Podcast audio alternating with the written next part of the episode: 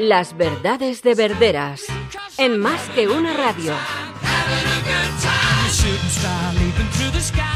Tenemos al ciudadano Verderas que da voz a todos aquellos que no pueden eh, ahora mismo, bueno, pues eh, hablar libremente, contar las cosas que piensan, bien porque no tienen el medio o bien porque debido a una moral de dudosa procedencia, pues parece que está prohibido hablar de ciertas cosas. Pero tú has puesto veto, has dicho que hasta aquí hemos llegado y que vas a hablar de todo lo que te apetezca, sea moralmente correcto para un grupo o no lo sea, porque aquí éticamente y moralmente hay mucho que discutir. Un día podríamos hablar de lo que es la ética y la moral, pero bueno, de eso no va el tema.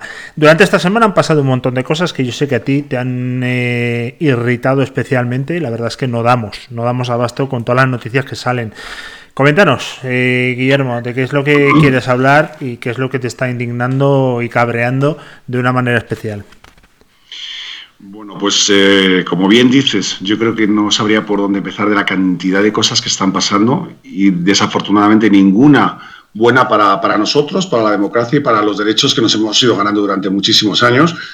Y la primera noticia, eh, una vez más, eh, creo que incluso tiene un sesgo de manipulación absoluta, porque parece ser que está bien construida, pero cuando luego le das una vuelta dices, pues no me queda claro. Noticia del Confidencial de hace dos días, titular, Policía y Guardia Civil avisan al gobierno de un otoño caliente de movilizaciones. Entonces, claro, cuando lees esto dices, por fin, por fin nos vamos a despertar, movilizaciones, pero en otoño. ¿Por qué en otoño? Es decir, ¿por qué tenemos que esperar a otoño? Es decir, ¿Qué nos hace pensar que en otoño las circunstancias van a estar mejor? Yo creo que lo que están intentando aquí hacernos ver es, no, no, no os preocupéis que en otoño ya tendréis vuestra voz y podréis quejaros. ¿Qué otoño? Mira, yo ayer, Luis, eh, de verdad que dormí fatal, ¿no? Porque, porque vi toda la parte y todo lo que ha ocurrido en Núñez de Balboa. Y desde aquí yo creo que, bueno, que deberíamos eh, recapacitar, pensar lo que nos están prohibiendo, lo que nos están quitando. Y animo a recuperar el espíritu de Núñez de Balboa y que Núñez de Balboa somos todos y que a mí nadie me puede notificar por la calle por ir una, con una bandera de España, que a mí nadie me puede identificar simplemente por salir a la calle manteniendo las distancias de seguridad, pero, pero simplemente llevar una bandera de España. Estamos, estamos locos en qué tipo de país estamos. Guillermo, qué es lo que pasó para la gente que no ha llegado tarde o no se ha enterado. ¿Qué ha pasado en Núñez de Balboa? Bueno, pues eh, por las noticias que corren, porque luego evidentemente tienes que investigar mucho, porque esto ya sabes que casi ningún medio y esto será otra noticia que podemos comentar, casi ningún medio pues hace eco de determinadas noticias. Es decir, aquí llevamos edulcorando lo que es la crisis que hemos tenido sanitaria durante un mes y medio a base, pues esto de, de, caramelos, de dulces, de que parecía que estábamos en una situación excepcional, pero que sabíamos gestionar. no pasaba nada, y aquí todo el día aplaudiendo por la ventana, el, sacando noticias alegres durante los telediarios. A eso sí, ¿eh? cuando había que sacar muertos, sacábamos los de Estados Unidos. No teníamos ningún problema en enseñar los, los cadáveres de Estados Unidos, pero aquí en España no, porque aquí no había muertos. Y aquí, salvo en otras crisis que hemos tenido en España, que no la llevaba el PSOE, pero, oye, casualmente salían, salían a la calle pues, a manifestarse por incluso, yo creo que lo hablamos en el último programa, se montó una tremenda cuando tuvieron que sacrificar a Excalibur. Exacto. El perro de la enfermera que tuvo el ébola. yo creo que hubo dos casos en España en la crisis del ébola, pues uno de ellos fue eh, esta mujer, que lo había contagiado, se había contagiado de, un, de, un, cooperante que estaba en, uno de los países afectados de África y tuvieron que sacrificar al perro y la que se montó allí, la movilización que hubo. ¿no? Entonces yo estoy indignado eh, porque hace un par de días identificaron a varias personas por ir con una bandera de España por la calle. Entonces ayer a las 9 de la noche se juntaron muchos vecinos, no solo desde los balcones, sino también desde la calle en Núñez de Balboa, y se ve perfectamente en muchas grabaciones cómo llegaron hasta siete coches o cinco, seis, siete coches de la Policía Nacional. Y otra vez a identificar a gente. ¿Pero en qué país estamos? Dice, no, porque a lo mejor no estaban manteniendo las medidas de seguridad, las distancias de seguridad. Pues mira, yo he visto fotos de hace dos semanas de familias en la calle no manteniendo las distancias de seguridad y no se presentaron siete coches de la policía a identificar a la gente. Entonces, ¿qué instrucciones tienen estos policías? ¿Quién les está dando las instrucciones de identificarnos por la calle por ir por con una bandera de, tu país, una bandera democrática? Es que, de verdad que hoy, Luis, mira que me gusta hablar en, tono de humor, pero es difícil hablar en tono de humor, ¿no? Entonces, yo soy de los que esta tarde a las nueve y, yo creo que además, mira, podríamos lanzar una iniciativa, porque siempre nos estamos quejando y lanzamos pocas iniciativas. Yo la primera iniciativa que lanzaba era, uno, recuperar, o realmente fomentar ese espíritu de Núñez de Balboa, que creo que ayer nos dieron un ejemplo a nuestros vecinos de Núñez de, Balboa, y ni siquiera dar a la policía la necesidad de tener que venir a nuestras casas. Es decir, si van a venir a identificarnos por salir a la calle con una bandera de, España en la espalda, pues ahorrémosles el trabajo, vayamos todos los días a las 9 de la tarde a la Policía Nacional de nuestros pueblos, de nuestros barrios, de nuestras comunidades, y hagamos lo que hicieron estas personas, simplemente ponerse en actitud pacífica y demostrar que no estamos de acuerdo con que la policía o la Guardia Civil esté aceptando instrucciones que son anticonstitucionales. Yo creo que ahí salen dos iniciativas. A partir de aquí y como bien apuntabas, Luis, hoy es un día de indignación absoluta. Totalmente, además la policía que normalmente siempre hace un trabajo ejemplar, eh, me consta que no debe estar pasándolo tampoco nada bien, ¿eh? porque acuérdate que le está, eh, entre otros, eh, dirigiendo una persona que se emocionaba cuando apaleaban a un policía en el suelo, con lo cual me imagino que la bilis debe ir por dentro. Yo, desde luego, creo que conviene tocar las narices al personal lo mínimo posible, porque es cierto que la izquierda es mucho más reaccionaria, mucho más agresiva, lo hemos demostrado en millones de ocasiones, pero la gente se está empezando a cansar. Y yo creo que lo mejor es ciertas cosas no tocar ya las narices más porque realmente eh, sí veo los ánimos un poco caldeados y es lógico. Ayer no sé si viste unas imágenes, creo que fue en la lucha de una cola para el banco de alimentos. Ojito lo que se nos viene encima. ¿eh? No sé si querías hablar de eso también y si no pasamos a tu tema. Yo, yo siempre tengo una reflexión, Luis, y yo creo que en este punto tienes toda la razón. Es decir, yo creo que la izquierda siempre se ha caracterizado por saber manejar mejor los medios. El otro día tenía un debate con una persona muy, muy cercana y hablábamos de que bien manejaba los medios, pero llegamos a la conclusión que en realidad no era un tema de manejo de medios, sino era un manejo de escrúpulos. Es decir, cuando tú tienes pocos escrúpulos en sacar determinadas cosas, determinadas noticias o manejar las cosas desde un lugar, pues evidentemente es más fácil manejar los medios, ¿vale? Tú te imaginas, Luis, si ayer en lugar de haber sido en Núñez de Balboa hubiera sido a lo mejor en una zona que ya hemos visto pues no hace mucho tiempo, eh, determinados perfiles, no hubiera acabado en pedradas a la policía, no hubiera acabado aquello en una especie de batalla campal. Yo creo que lo que nos diferencia, lo que nos puede diferenciar es la educación. Y la educación y el saber estar. Y si ayer esto llega a haber ocurrido en otra zona de Madrid, hubiera acabado la policía a pedradas. La hubieran echado, hubieran tenido que ir los antidisturbios. Aquí lo único que pasó es que llegaron, la policía se puso a identificar a gente, amedrantó a la gente, que por cierto, yo hago una pregunta. Es decir, a mí me pueden identificar por llevar una bandera de España, no es delito, ¿no? Pero claro, me vuelven a notificar. ¿Qué se piensan? ¿Que por notificarme dos veces, tres veces una cosa que no es delito se convierte en delito? Porque es lo que están intentando, es amedrantarnos. Entonces yo estoy de acuerdo contigo, que quizás calentar más el ambiente pues no es lo adecuado. Pero a mí que me digan que yo no tengo mi derecho de pasear por la calle con mi bandera de España simplemente para hacer notar al gobierno, no como hacen ellos, que es salir a pedradas, sino simplemente mi desconformidad. Mi desconformidad a todo lo que está ocurriendo, desde la gestión nefasta que han hecho de la crisis. Que ahora están echando la culpa a la Comunidad de Madrid de lo de los, lo de los, de las, eh, lo de los bancos de alimentos. Pero vamos a ver si esta crisis solo tiene un nombre y se llama el, haber eh, retrasado, el, digamos, la alarma en España para que se pudiera manifestar la gente el día 8M y todos los eventos que se dieron en esas fechas, pero básicamente por el 8M. Entonces, ¿qué me están contando? Bueno, eh, por el 8M, que tendrá que ir a la eh, cárcel por prevaricación, porque eso es prevaricar. Cuando tú haces algún tema o, o, permites determinadas cosas con determinado ánimo personal de lucro o de beneficio personal. Y es lo que ocurrió el 8M. Es decir, querían salir a, a la calle el día 8M y miraron para otro lado. Y ahora de repente la culpa es del gobierno de la Comunidad de Madrid porque ahora mismo hay problemas de, gente que pasa hambre en la calle. Venga ya, hombre. Pero es que encima nos lo venden, nos lo, lo, tenemos que comprar y tenemos que de alguna manera aceptar que esto, bueno, pues es parte de, la realidad que se ha generado porque, bueno, todos los países del mundo. Ah, perdona Luis, es que el otro día, bueno, y vamos a pasar un poquillo otra vez al tono de, humor, buenísimo al final lo de la CNN, ¿no? ¿Viste el sábado la pregunta que hacía la Sí, sí, lo tenía apuntado, pero espérate un segundo. Antes de pasar a la CNN te quería comentar dos cosas. una, tú como experto en marketing, pero marketing empresarial hay que reconocer que el marketing eh, político de la izquierda es absolutamente brutal. Lo hacen de maravilla y un problema eh, enseguida lo envuelven y se lo pasan al vecino, un problema que han creado ellos. Pero no solamente nos quedemos en el tema del 8M, eh, que es lo que ellos eh, les gustaría, porque es un tema donde se defienden bien. Llevar la manifestación al 8M supuso que no podías cancelar otro tipo de eventos, porque lo que ya no era de recibo es cancelar 10 partidos de fútbol y dejar el 8M, entonces lo pondría demasiado expuesto.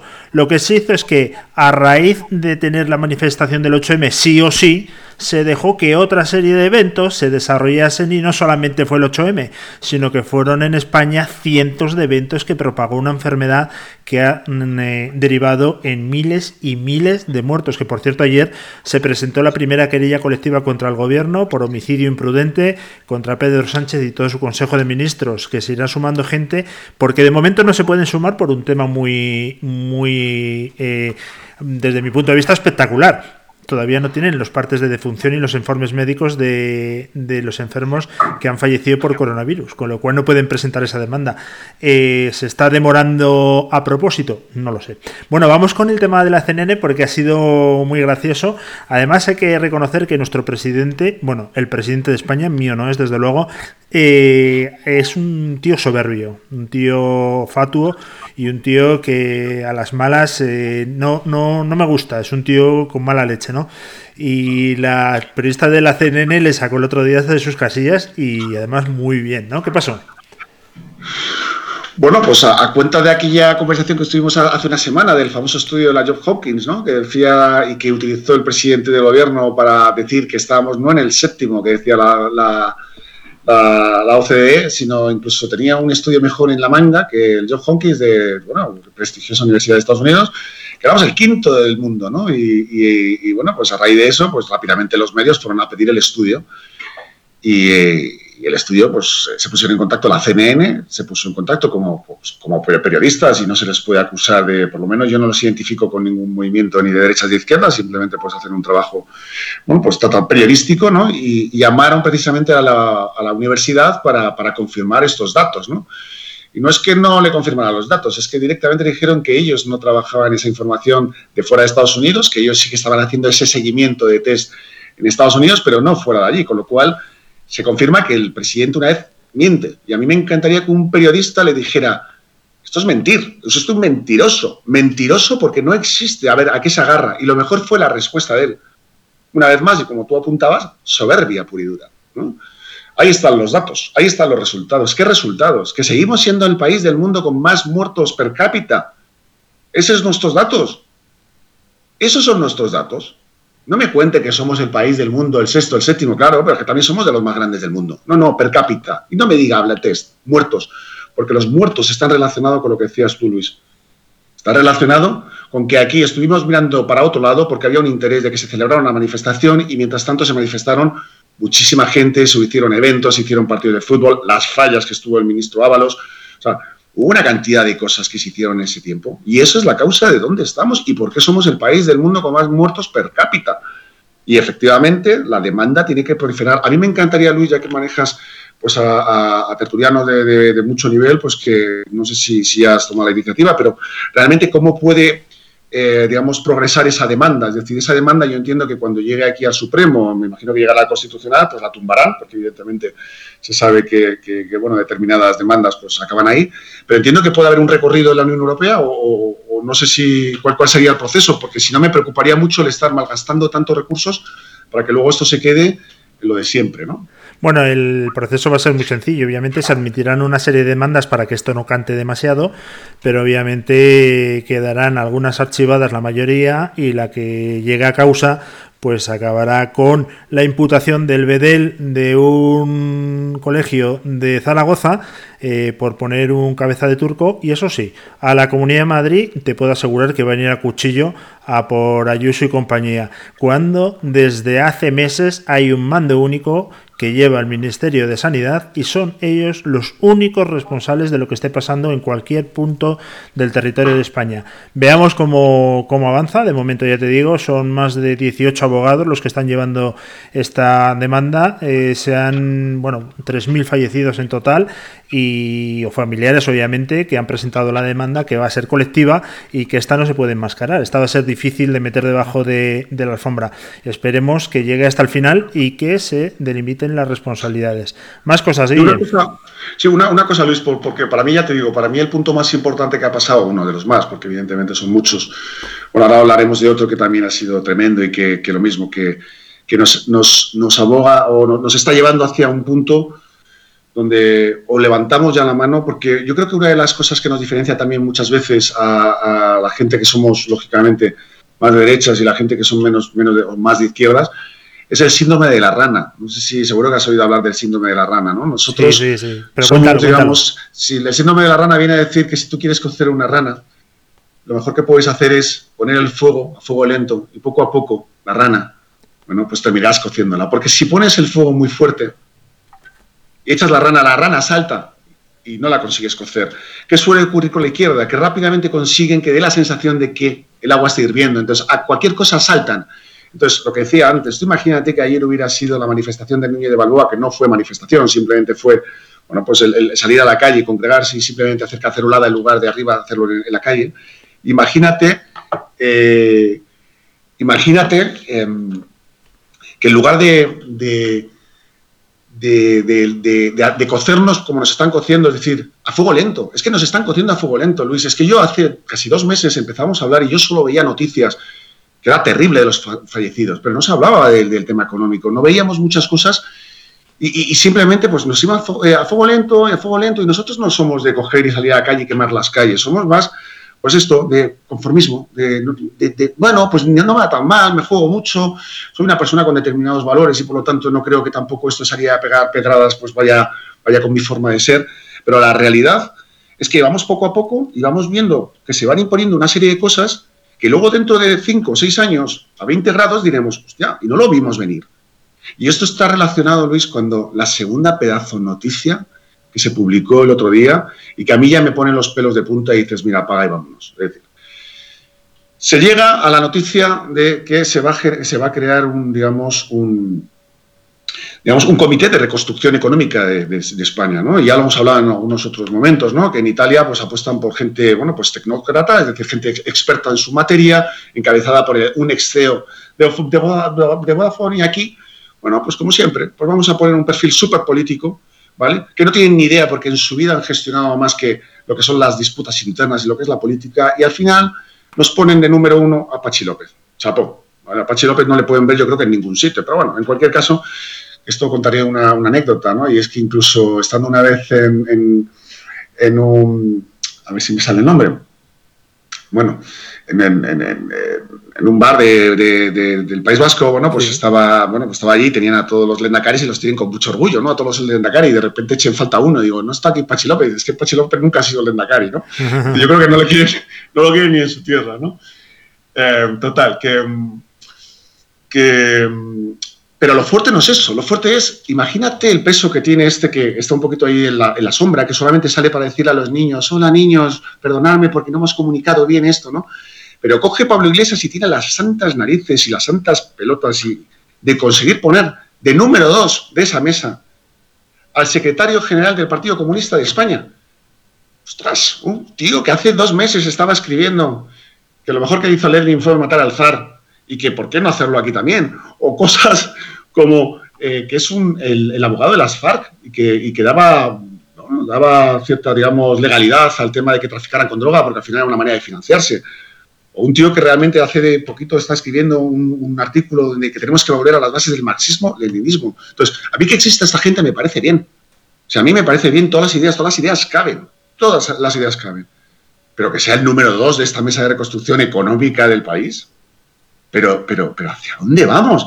Pero claro, seguimos a 20 grados, seguimos en la olla, seguimos como ranas, seguimos ahí poco a poco, bueno, oye, pues mira, no estoy tan mal, ¿sabes por qué, Luis? Porque yo no he perdido el trabajo, mira, y es que además, mira, no me va mal. Claro, y es que además estoy viendo que sí, que hay, pero es que me queda un poquito lejos los bancos de alimento. Pues no. Pues estos bancos de alimento cada vez vas a conocer a más gente, no de tu entorno, pero probablemente cerquita, que van a ver que, que eso se va creciendo, claro, y va creciendo, y va creciendo, y va creciendo esa masa hasta llegar a lo que se está implantando también, que es la renta básica, la renta básica, ¿para qué? Para generar un Estado gente agradecida al, gobierno y que al final pues se perpetúen como pasó en Andalucía durante cuarenta y pico años. Es que, es que Luis, es que lo de esta semana, yo de verdad, yo ya hasta ahora siempre lo hemos comentado y perdóname porque hoy no estoy con un punto así tan, tan, pero es que hoy no es para reírse, hoy es un tema ya muy, muy serio. Yo creo que han conseguido por fin que el agua se ponga de temperatura alta. Yo es la primera vez que no noto 20 grados, yo estoy ahora indignado, estoy en torno a 70, 80, estoy por saltar de la cacerola y empezar a hacer lo que he propuesto, ir todas las tardes a las 9 de la noche, acercarme a la Policía Nacional para ahorrar el trago de tener que venir a mi casa a identificarme, ir con mi bandera de España y simplemente plantarme ahí delante. Que vean que no estoy de acuerdo. Y si tienen los santas narices de identificarme, mira, esta mañana escuchaba a un periodista que decía, no, no, oiga usted, es que si usted cumple una orden inconstitucional, usted será juzgado. No vale decir aquello de, no, es que le pegué un disparo a una señora anciana porque me lo mandó mi jefe. Eso es ilegal y pagarás por eso. Entonces, si estáis respondiendo a mandatos anticonstitucionales, tendréis que, sois parte de esto y tendréis que dar, en su momento, tendréis que responder ante esto. Y ahora mismo tenemos a la policía y a muchas fuerzas del Estado cumpliendo órdenes inconstitucionales. Tal cual, Luis. Hoy ahí necesitamos, la verdad, que bastante más tiempo, ¿eh? porque se nos está agotando y, bueno, eh, cuando rompes una ley eh, o haces algo anticonstitucional, no siempre es sinónimo de delito, ¿eh? y si no, que se lo digan a los independentistas, que hacen lo que les da la gana y están todo el día saltándose las leyes. Así que depende de que, cómo veas la vida, pues así se te aplica las leyes de una manera o de otra. bueno, mm, quería hablar también, a ver qué te parece, del tema del comité científico. El comité eh, científico que ilegalmente no se da el nombre por una sencilla razón, porque no existe no hay comité científico. El comité científico lo compone el, médico así con aspecto desaliñado, el mm, funesto eh, Fernando Simón, que dijo que en España jamás llegaría la pandemia o sería algún caso aislado. Que yo siempre lo repetiré hasta el final. Están intentando blanquear la figura de este señor como un señor eh, bendito y que hace además escalada y que es fantástico. Para mí me parece un auténtico fiasco, una persona que no debía estar al frente ni de una institución eh, infantil y, que está ahí al frente de la comisión que está decidiendo qué comunidades abren y quién no. Más la consejera, creo que hay una, una directora general de Sanidad Pública y el propio eh, ministro de Sanidad. Han cogido con dos narices y han abierto, para que se sepa, eh, en la fase 1 al País Vasco, cuando se, eh, se estuplica, perdón, se estuplica la tasa de muertos y contagios que existe en Granada y Málaga es decir, que se ha atendido exclusivamente a criterios políticos. Presentó la Comunidad eh, de Madrid un informe de 200 y pico páginas perfectamente argumentando el por qué pedían. Otra cosa es que te lo puedan conceder o no, pero perfectamente argumentando y la respuesta del gobierno todavía no la tenemos en base a hechos científicos, simplemente un no. Cada semana que Madrid no abre, Madrid capital, no hablo ya de la comunidad, son mil millones, mil millones de euros de pérdidas, un 0,3% del Producto Interior Bruto. Y esto se hace exclusivamente por temas políticos. ¿A ti qué te parece? Bueno, yo creo que por temas totalmente políticos no puedo estar más de acuerdo. Yo creo que uno de los motivos es precisamente evitar que lo de Núñez de Balboa mañana ocurra en Ferraz, porque evidentemente esto va a llegar a Ferraz. Lo que pasa es que están intentando que sea lo más tarde posible. Tratar de ver de que lo están gestionando bien y que el resto de España de alguna manera al final nos vea a los madrileños como gente insolidaria. ¿vale? Entonces yo creo que realmente el retrasar eh, eso de Madrid pues eh, se, puede, se puede justificar, no, 100% por esto. Porque hay todavía una cosa que a mí, y fíjate que tengo, tengo mucho cariño mucho amor por, los vascos, de hecho no se les puede echar la culpa a ellos. Yo es lo mismo, yo creo que la culpa la tiene ahora mismo pues este, este, este individuo que, que, espero que algún día lo pague la cárcel, pero, pero ¿qué es eso de que de repente en el País Vasco sea la única comunidad donde se puede pasar entre provincias? Pero vamos a ver, pero ¿en base a qué? Es decir, ¿Por qué un estado de alarma te da a ti derecho para dar determinadas reglas de conducta de, permisos o de, derechos a una comunidad y a otra? No, es decir, pero, estamos locos. Entonces, evidentemente es porque lo, pactaron a cambio de su apoyo el día de, la, renovación del estado de alarma. Pero, estamos locos. Es ¿y el resto qué hacemos? Simplemente quejarnos. El Chimo Puig quejándose, sí, está muy bien. Bueno, sí, es que encima es socialista, pero yo creo que también se está blanqueando, ¿no? Como para decir, no, es que este tío, el, del Estado está loco, pero yo tengo, claro, yo me, me opongo, ¿no?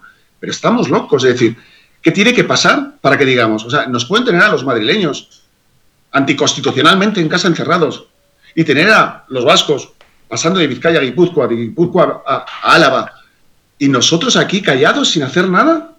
Estamos locos, o sea, vamos a empezar, pero, pero por favor, yo ya estoy deseando, pues eso, que salga alguien, alguien que realmente tenga potestad para decirnos, salir ya a la calle, salir ya a la calle. Y si hay que pagar pues, las indemnizaciones o las multas, ya veremos si se pagan. Pero salgamos todos a la calle, que vean que es que no nos pueden tener secuestrados a los madrileños. ¿En base a qué, Luis? Si tú lo estás diciendo, ¿dónde están los datos objetivos? Como apuntaba bien Chimo Puig, decía, no, no, es que a nosotros nos han dicho, eh, si a nosotros nos han dicho eh, eh, las reglas, pues yo me atengo a las reglas, pero es que me están diciendo las reglas después de haber presentado el examen. Entonces, ¿Estamos locos? ¿o bueno, qué? eh, Pues- Guillermo, las reglas de aquella manera. Simplemente le están diciendo que no puede abrir.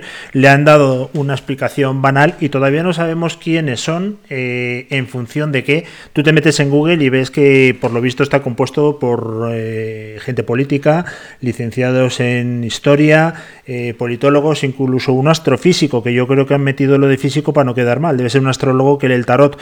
En fin, un auténtico disparate que a mí me gustaría seguir hablando contigo la semana que viene porque se nos acaba el tiempo y hay que hablar de muchas cosas. Hay que hablar también de los partidos independentistas, regionalistas, que con un solo escaño pues consiguen un chantaje al resto de los españoles que es indignante, como lo que ha pasado en el País Vasco, ahora pasa en Teruel. Es decir, eh, a lo mejor tenemos que montar también un partido político en Madrid para que se nos empiece a hacer caso, porque la suma eh, de los votos por regla de tres eh, a mí no me cuadra, obviamente, ni a ti, ni a mí, ni a nadie, ¿no?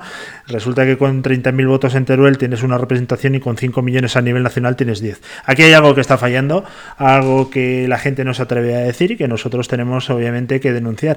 Y también me gustaría hablar un día contigo eh, del tema del sufragio universal y otra cosa importante, ya se está hablando que los presos eh, etarras y con delitos de sangre que vayan saliendo de las cárceles por el tema del riesgo al contagio. Vaya a ser que una persona que ha matado a niños en un atentado terrorista vaya a tener 38,5. Faltaría más. En fin, cosas que tenemos que hablar, que se nos acaba el tiempo y que lo ves que esto da mucho de sí. Te ha estado escuchando mucha gente, espero que todo el mundo saque sus propias reflexiones.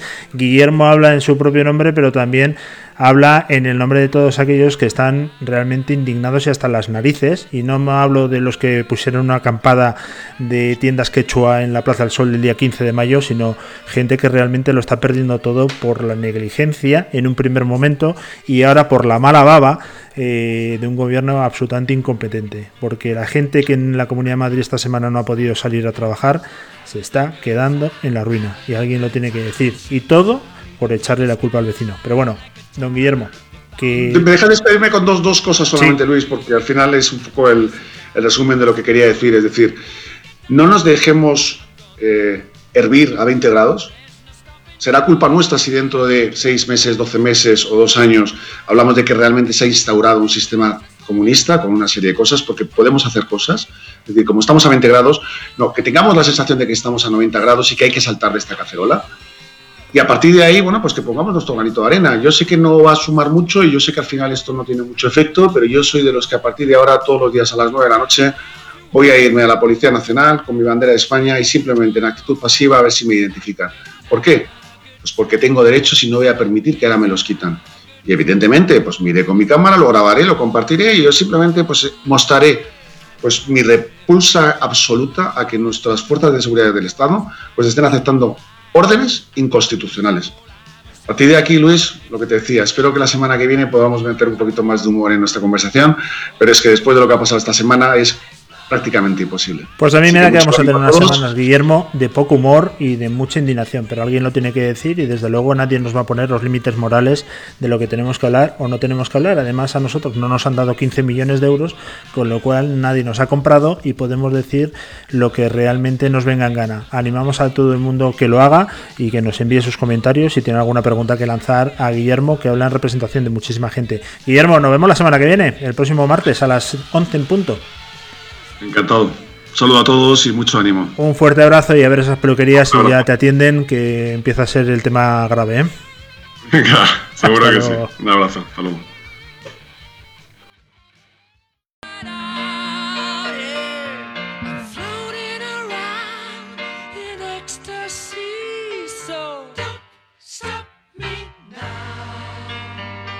Las verdades de Verderas. En más que una radio.